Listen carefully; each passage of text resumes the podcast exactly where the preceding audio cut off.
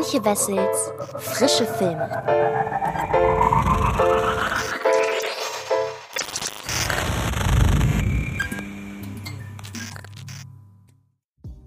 Hallo liebe Freds und herzlich willkommen zu einer neuen Folge des Frische Filme Podcasts und zu einer Folge, das habe ich in letzter Zeit sehr oft gesagt, ähm, auf die ich mich sehr freue, denn es ist ein Film dabei, den ich vor ein paar Wochen gesehen habe und der mich völlig umgehauen hat. Zu diesem Zeitpunkt jetzt, wo ihr ihn oder wo ihr von dem Film hört, ähm, ist das Embargo auch durch. Er hatte eine relativ lange Sperrfrist, auch eine internationale Sperrfrist. Das ist ja normalerweise gerne mal ein Indiz dafür, dass ein Film jetzt nicht so gut bei der Presse angekommen ist. Zu diesem Zeitpunkt jetzt gerade weiß ich nicht, wie das allgemeine, die allgemeine Resonanz ist. Aber ich, wie gesagt, ich bin völlig hin und weg. Ich äh, glaube auch, dass das ein Film ist, den man wirklich mehrmals sehen muss. Und ihr wollt doch jetzt wahrscheinlich wissen, welcher Film es ist. Und ich verrate es euch aber erst, nachdem ich euch den anderen Film dieser Woche vorgestellt habe. Denn ich habe Reminiscence, die Erinnerung stirbt nie gesehen. Das neue Hugh Jackman-Vehikel sozusagen. Und möchte euch an dieser Stelle kurz vorstellen, worum es geht. Kleiner Spoiler. Ich mochte diesen Film auch sehr, sehr gerne. Und warum, das erzähle ich euch gleich nach der Story. Einige Jahrzehnte in der Zukunft. Nick Bannister, gespielt von Hugh Jackman, lebt an der durch den steigenden Meeresspiegel überfluteten Küste von Miami. Das Spezialgebiet des Privatdetektivs ist der menschliche Verstand. Seinen Auftraggeberinnen und Auftraggebern hilft er dabei, in die dunkelsten Winkel ihres eigenen Geistes vorzudringen und dort Zugang zu verschütteten Erinnerungen zu finden. Bannisters Leben verändert sich radikal, als mit May, gespielt von Rebecca Ferguson, eine neue Klientin auftaucht. Er verliebt sich in sie, doch von heute auf morgen ist die schöne Frau wie vom Erdboden verschwunden. Aus einem einfachen Auftrag entwickelt sich eine gefährliche Besessenheit. Während er versucht, die Wahrheit über Mays Verschwinden herauszufinden, deckt Bannister eine brutale Verschwörung auf. Als das Wasser zu steigen begann und der Krieg ausbrach, wurde Nostalgie zu einer Lebensweise. Die Zukunft hatte nicht viel zu bieten. Also blickten die Menschen zurück. Und nichts macht süchtiger als die Vergangenheit. Nein, nein, nein, nein, leg mich zurück! Leg mich zurück! 68 Millionen US-Dollar. Das ist das Budget, mit dem Westworld-Regisseurin und Autorin Lisa Joy ihr Langfilmdebüt Reminiscence realisierte. Für die meisten von uns ist das natürlich noch immer eine utopische Summe. Doch wenn man bedenkt, dass es sich hierbei um weniger als ein Drittel des Tenet-Budgets oder gerade mal ein Siebtel der Geldmasse handelt, die in die Entstehung eines Megablockbusters wie Avengers Endgame zum Beispiel geflossen ist, rücken sich die Vorstellungen einer solchen Summe recht schnell wieder gerade. Mit 68 Millionen Dollar spielt Reminiscence in einer Liga mit John Wick Kapitel 3, 22 Jump Street oder auch dem Drei Engel für Charlie Remake. Und schon diese Auflistung einer produktionstechnisch in völlig unterschiedlichen Ligen spielenden Auswahl zeigt, am Ende ist nur wichtig, was man daraus macht. Und Lisa Joy macht daraus eine ganze Menge dass sie zu irgendeinem Zeitpunkt der Dreharbeiten, Drehbeginn war Ende 2019, aufgrund der Corona-Pandemie wurde der Start schließlich mehrfach verschoben, einmal vor der Herausforderung gestanden haben muss, wie man dieses oder jenes inszeniert, wenn man einfach nicht so viel Geld zur Verfügung hat, wie ihr Schwager Christopher Nolan zum Beispiel, ist dem Endprodukt nicht anzumerken. Audiovisuell spielt Reminiscence in einer der bestinszenierten und fotografierten Filme dieses Jahres in der A-Liga großen Hollywood-Kinos mit. Und auch wenn sich in der Geschichte viele Motive bekannter Science-Fiction- und Film-Noir-Produktionen wiederentdecken lassen, ist das Endergebnis doch im wahrsten Sinne des Wortes berauschend. Reminiscence, im Deutschen Die Erinnerung stirbt nie, eröffnet mit einer bombastischen Kamerafahrt über das Miami der Zukunft. In der hier gezeigten Welt haben die steigenden Meeresspiegel das beliebte Sommerurlaubsziel unter Wasser gesetzt. Zwischen den riesigen Häuserschluchten fahren längst keine Autos mehr, sondern Boote und Schiffe. Fast wähnt man sich in Venedig nur das Rindherum eben meterhohe Hochhäuser stehen und die hochmoderne Architektur längst nicht so pittoresk ist wie in dem italienischen Touristenstädtchen. Nun gibt es genug Filme und vor allem Science-Fiction-Filme, in denen ein derartiges Setting zum Selbstzweck wird. Und es ist ja auch verständlich, wenn man schon so viel Mühe in den Entwurf einer dystopischen Visualität steckt, möchte man auch möglichst oft darauf hinweisen, wie aufwendig und durchdacht all das hier ist. Lisa Joy fasst ihr Setting indes als genau das auf, was es ist. Ein Setting.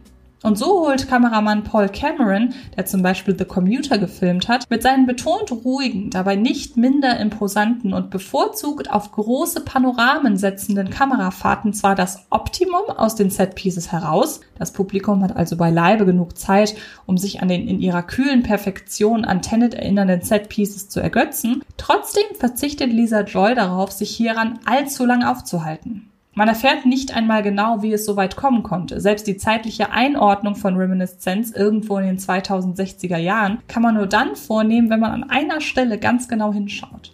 Joy wählt mit ihrer distanzierten Herangehensweise den besten Weg, denn letztlich stehen in ihrer Geschichte ganz andere Dinge im Mittelpunkt, auch wenn diese zum Teil ebenfalls mit der Optik zu tun haben. Reminiscence ist in erster Linie ein herausragend schöner Film. Durchgestylt bis zum Geht nicht mehr haben Lisa Joy und ihr Produktionsdesigner Howard Cummings, der zum Beispiel auch Magic Mike XXL mitgestaltete, nichts dem Zufall überlassen. Von der hocheleganten Garderobe ihrer Darstellerinnen und Darsteller über die mitunter sehr simplen, dennoch beeindruckenden Details futuristischer Technik bis hin zu dem Punkt, an dem die Kreativen das überflutete Miami nutzen, um aufwendige Traumwelten zu kreieren, deren Grenzen zur Realität sich im Wasser umso besser verflüssigen können, hat alles in Reminiscence seinen Zweck. Trotz seiner Rückbesinnung auf zahlreiche Science-Fiction-Klassiker, Blade Runner, Minority Report, Total Recall, Inception, um nur eine Handvoll aufzuzählen, kommt der Film fast vollständig ohne Effekt für Elefants aus. Reminiscence besitzt eine spürbare Haptik, für die es sich auszeichnet, dass hier insbesondere für ein solches Projekt nur wenig CGI zum Einsatz kam. Und wenn, dann wird es hauptsächlich genutzt, um Bilder zu kreieren, die ohne Tricktechnik schlicht nicht möglich wären. Genau so soll es sein. Seiner Thematik zum Trotz ist Reminiscence aber ohnehin deutlich mehr an einem ganz anderen Genre zu verorten, dem Film Noir. Inklusive Hugh Jackmans Protagonist Nick Bannister als Off-Erzähler und Rebecca Ferguson als in ihrer ersten Szene stilecht im roten Kleid auftretende femme fatale, die sich hier erst gemeinsam und später allein durch eine brisante kriminelle Verschwörung kämpfen müssen.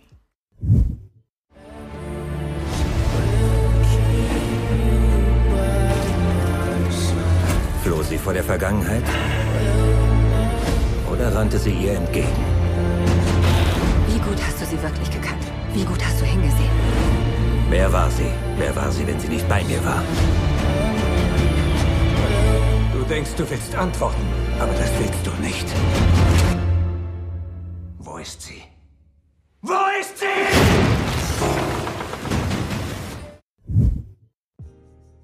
Kameramann Paul Cameron setzt für die Inszenesetzung des eigentlichen Erzählplots nicht mehr nur auf die kühl perfekte Fotografie der Welt an sich. Wann immer es in Reminiscence persönlich wird, wechselt die Stimmung. Plötzlich dominieren kontrastreiche Farben, grelles Gegenlicht, üppig ausgestattete Setpieces von berauschenden Nachtclubs und intimen Nahaufnahmen der sich hierin bewegenden Figuren.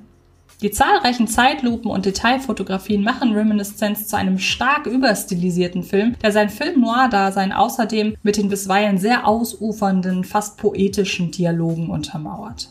Dabei lässt sich nicht leugnen, dass das Stilmittel des Erzählers hier in erster Linie der Atmosphäre dient. Allzu oft spricht Nick Bannister einfach nur aus, was wir im Publikum ohnehin gerade sehen. Und dennoch verfehlt der nachdenkliche, tiefstimmige Off-Kommentar seinen Zweck nicht. Man ist immer ganz nah dran an der Gefühlswelt des Protagonisten, verliebt sich mit ihm in die verführerische Rebecca Ferguson, schwelgt mit den beiden in bilderbuchreifen Sonnenaufgängen und fühlt sich mit dem Verschwinden der mysteriösen Frau plötzlich genauso vor den Kopf gestoßen wie Nick selbst, der daraufhin eine von den eigenen Emotionen angetriebene Ermittlung anstellt. Eben jener Ermittlungsplot wäre ohne den Film Noir-Überbau nur einer von vielen. Die hier gestreiften Milieus, die ihnen innewohnenden Charaktere und die Beweggründe einzelner Figuren für diese oder jene Missetaten erfinden das Thrillerrad nicht neu. Doch in der inszenatorischen Aufmachung hier besitzt all das einen kontinuierlichen Reiz. Lisa Joy vermengt bekannte Dinge, aus denen sie trotzdem etwas ganz Eigenes kreiert. Dass das Filmplakat allen voran Hugh Jackman in den Fokus rückt, ist nicht nur aufgrund seines Protagonistenstatus verständlich, sondern könnte Reminiscence auch zu einem Popularitätsschub verhelfen, der so ganz ohne bekannte Vorlage nötig sein könnte. Der Film besitzt hinter der Kamera keine Star Power und Originalstoffe hatten es an der Kinokasse zuletzt häufig schwer. Reminiscence auf sein Dasein als Hugh Jackman One-Man-Show zu reduzieren, wäre allerdings falsch. Rebecca Ferguson, mit der Jackman schon für Greatest Showman gemeinsam vor der Kamera stand, nimmt mit ihren deutlich wenigeren Szenen einen mindestens ebenso großen Raum ein wie ihr männlicher Kollege. Ihre paralysierende Aura und ihre beeindruckende Eleganz prägen Reminiscence zu jeder Sekunde. Letztlich ist das hier also weitaus mehr ein Rebecca Ferguson, denn ein Hugh Jackman-Film. Auf ihre Kosten kommen natürlich trotzdem Fans beider AkteurInnen. Kommen wir zu einem Fazit. Hätte Christopher Nolan Filme wie Blade Runner, Total Recall und sein eigenes Werk Inception genommen, durch einen Mixer gedreht und anschließend als Film noir neu aufgelegt, wäre dabei wahrscheinlich ein derart berauschendes Kinoerlebnis, wie Reminiscence herausgekommen. Und ihr könnt euch ab dem 26. August überzeugen, also ab diesem Donnerstag, denn da ist Reminiscence endlich in den deutschen Kinos zu sehen. Auf HBO Max ist er natürlich dann direkt verfügbar. Es ist ein Warner-Film, aber äh, gönnt euch den Film im Kino denn da gehört er hin. Genauso wie der zweite Film für diese Woche. Und ich habe ihn ja schon angeteased und wenn ihr den Titel dieser Podcast-Episode gelesen habt, wisst ihr sowieso, worum es geht. Es war eigentlich ein bisschen albern, das anzuteasen. Es geht um Candyman, um die Neuauflage von Naya oder Nia da Costa. Ich will gar nicht lange um den heißen Brei herumreden. Ich erzähle euch kurz, worum es geht. Wer die Candyman-Legende kennt, weiß es sowieso. Und dann geht's wie immer rein in die Kritik. Viel Spaß dabei. Candyman, Candyman, Candyman. Eine uralte Legende besagt, dass der, der diese drei Worte in einen Spiegel spricht, eine düstere Gestalt heraufbeschwört. Ein Mann in auffälligem Fellmantel mit einem Haken anstatt seiner rechten Hand und umgeben von Bienenschwärmen, der durch Spiegelungen in Fenstern und anderen Glasflächen in der Lage ist, seine Opfer qualvoll zu ermorden. Auch der aufstrebende Künstler Anthony gespielt von Yahia Abdul Matin II., erfährt von dieser Legende, als er gemeinsam mit seiner Freundin Brianna, gespielt von Tayona Paris, in jene Gegend zieht, die den Candyman einst hervorbrachte. Mittlerweile hat die Gentrifizierung die einstige Sozialwohnungssiedlung Cabrini Green zu einem Hotspot für Besserverdiener und aufstrebende Millennials gemacht, doch der Schatten seiner Vergangenheit lastet noch bis heute auf ihm. Der alteingesessene Bewohner William, gespielt von Coleman Domingo, erzählt Anthony von den grausamen Hintergründen der Candyman-Legende und inspiriert ihn dadurch zu seinen neuesten Werken. Doch als die Chicagoer Kunstwelt ihn bereits als neuen Überflieger feiert, ist es bereits zu spät. Anthony ist längst in den Bann des Candyman geraten. Ein Mann, der im Viertel bekannt war, lief herum und verteilte Süßigkeiten an die Kinder. Eines Tages fanden ein paar Kinder Rasierklingen in den Süßigkeiten. Die Polizei kam. Da sah ich das wahre Gesicht der Angst. Runter auf die Knie. Hände hoch, Hände hoch, Hände hoch! Sie schlugen ihn, folterten ihn, töteten ihn, ohne zu zögern. Ein paar Wochen später tauchten noch mehr Rasierklingen-Süßigkeiten auf. Er war unschuldig. Dann gibt's ihn wirklich? Candyman ist kein Er. Candyman ist der ganze verfluchte Bienenstock. Im Vorfeld der Candyman-Veröffentlichung äußerten sich Teile der internationalen Filmpresse kritisch zum Marketing des Films. Horrorproduzent, Regisseur und Autor Jordan Peele nahm im ersten Trailer der Genre-Klassiker-Neuinterpretation überraschend viel Raum ein. Vom Macher von Get Out und Wir, man kennt den typischen PR-Duktus. Die Regisseurin und Mitautorin Nia da Costa, die man zum Beispiel von Little Woods kennt, dagegen nur einen winzig kleinen, obwohl sie ja eigentlich die treibende Kraft hinter Candyman ist. Nun dürfte die Marketingfokussierung auf Jordan Peele allerdings kaum eine Gender-Angelegenheit gewesen sein. Stattdessen lässt sich mit einem mittlerweile berühmt-berüchtigten Horrorfilmer einfach viel besser werben als mit einem bisher unbeschriebenen Blatt. Dass sich das alsbald ändern und Nia da Costa auf keinerlei Schützenhilfe durch ihre männlichen Filmemacherkollegen mehr angewiesen sein wird, damit dürfte sie mit ihrer ersten der breiten Masse zugänglich gemachten Studioproduktion ganz von selbst sorgen. Ihre Neuauflage des Schauerklassikers von 1992, mit dem sich Tony Todd in der gleichnamigen Schlitzerrolle im wahrsten Sinne des Wortes unsterblich machte, an dieser Stelle empfehle ich euch übrigens gern einen Blick in die Black Horror Dokumentation Horror, Horror Noir zu werfen, ist ein derart lautes Statement, dass man im Anschluss an den Film gar nicht anders kann, als sehnlichst ihrem nächsten Projekt entgegenzufiebern. Und das gilt nicht nur für Da Costas stilsichere Inszenierung, sondern erst recht dafür, wie viel sie mit ihrem Film zu sagen hat.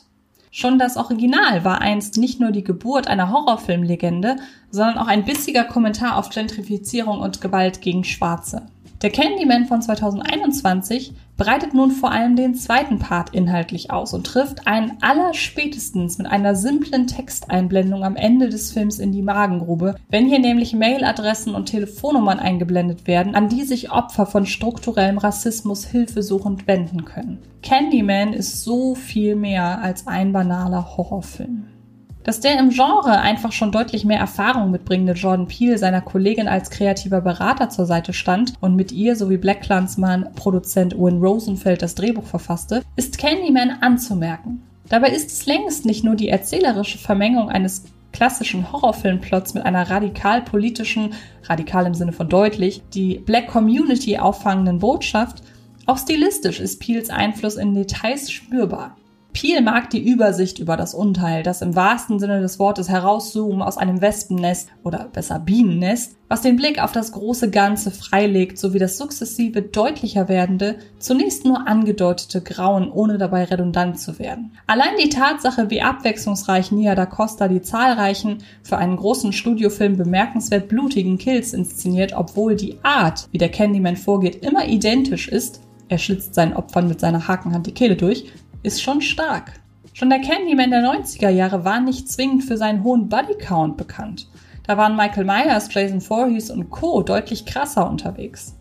In der neuen Version gehen die Kreativen sogar noch einen Schritt weiter und inszenieren die Gewalt eher wie ein notwendiges Übel. Vielleicht auch aufgrund des über dem Film gesamt hängenden Damoklesschwerts namens Polizeigewalt gegen AfroamerikanerInnen. Und weil er den Taten des Candymans seit jeher innewohnende Rachegedanke für die erlittene Pein zwar naheliegend ist, aber im Angesicht der Ernsthaftigkeit einfach keinen Anlass zum Voyeurismus bieten sollte. Und dass die Catchphrase des Films Say His Name sicher nicht umsonst genau jener Ausruf ist, der im Zuge solch erschütternder Rassismusfälle wie etwa jenem rund um George Floyd ausgerufen wird, um an die Namen der Opfer und eben nicht der Täter zu erinnern, kommt sicherlich auch nicht von ungefähr. Überhaupt hat man das Gefühl, in Candyman existiere kein visuelles sowie erzählerisches Detail ohne Grund. Von den kreativen, im Stil eines Schattentheaters inszenierten Rückblenden, in denen sich das Thema Schwarz und Weiß kaum besser auf den Punkt bringen ließe, über die allgegenwärtige Spiegelsymbolik, die seit jeher ein gern genommenes Motiv ist, um die gegenteilige Seite in einem selbst darzustellen, bis hin zu der Infragestellung, ob Candyman nun eigentlich eine Fortsetzung oder ein Remake ist, fügt sich jedes von ihnen wie ein Puzzlestück in die Inszenierung. Manch einer wird vor allem von letzterem irritiert sein, zumal Nia da Costa das bereits existente, drei Filme umfassende Candyman-Universum zwar klar in ihre Story mit einbezieht, sich aber immer nur lose an einzelnen dort etablierten Gegebenheiten bedient und zudem manch neues, bisher unbekanntes Detail in der Welt unterbringt.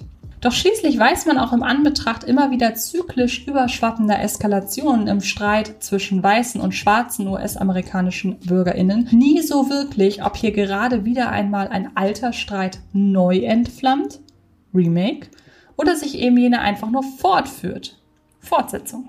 Das Ende erweist sich da folgerichtig als angenehm bitter, jedoch ohne dabei verbittert zu sein. Nia da Costa hat offensichtlich Hoffnung. Glaube, ich habe einen Fehler gemacht. Ich habe ihn zurückgebracht. Candyman ist nicht real. Er hat mir gesagt, er hätte eine Bestimmung für dich. Verbreite meine Geschichte. Willkommen im Viertel. Du solltest es sagen. Candyman. Sag seinen Namen.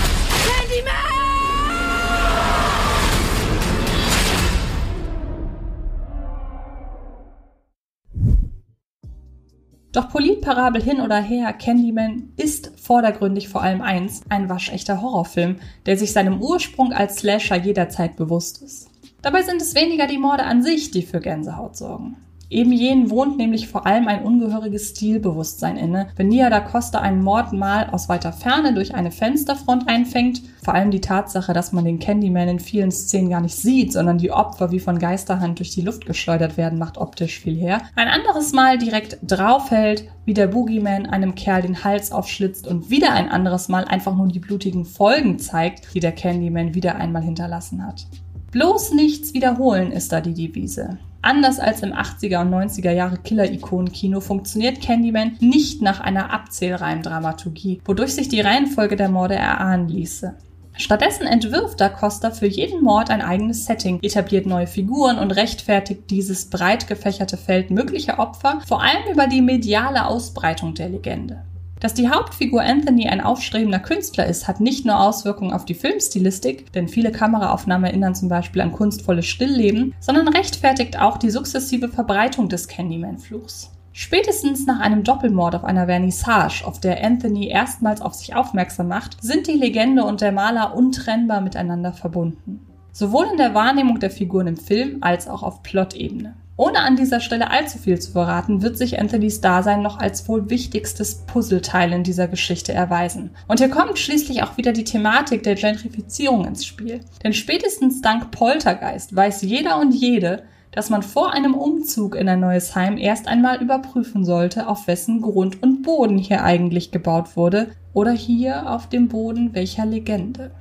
Hauptdarsteller Yahia Abdul Matin II. erweist sich für seine Rolle des vom Bösen faszinierten Künstlers als wahrer Glücksgriff.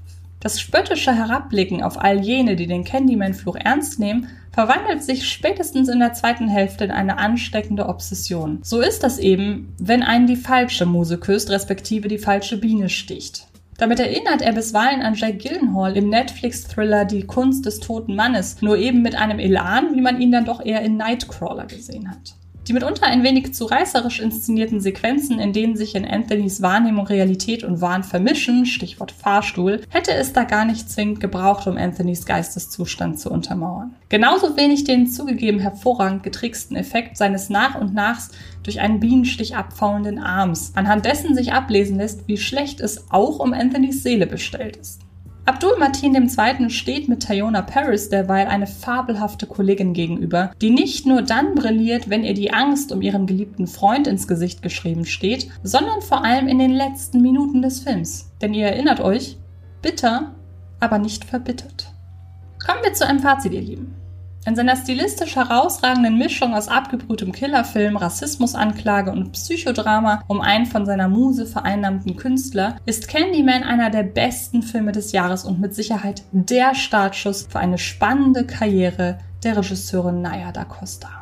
Und bitte, bitte, bitte überzeugt euch selber davon. Candyman ist ab dem 26. August 2021 in den Kinos zu sehen. Und ihr werdet es garantiert nicht bereuen. Damit bin ich durch an dieser Stelle. Ich hoffe, ich habe euch zweimal Lust aufs Kino gemacht. Ich wünsche euch ganz viel Spaß, egal bei welchem Film. Ansonsten, was gibt es noch Neues? Es gibt eine neue Folge Film gedacht. Ihr kennt das ganze Prozedere. Diese Woche reden wir in einer Kurzausgabe über einen riesengroßen Spoiler in Knives Out, aber anderer Kultur, als ihr vielleicht denkt denkt. Ich sag mal so, ihr werdet Apple-Handys im Nachhinein mit ganz anderen Augen sehen. Es gibt ein neues Ranking auf dem frische, auf dem Fred Carpet Account unter frische Filme. Da spreche ich diesmal über zehn deutsche Geheimtipps. Ich starte so eine kleine Film- Nationenreise. Und ja, ansonsten hören oder sehen wir uns in den nächsten Tagen garantiert irgendwo im Internet. Macht es gut und bis bald. Das war Antje Wessels Frische Filme. Ein Podcast von Fred Carpet.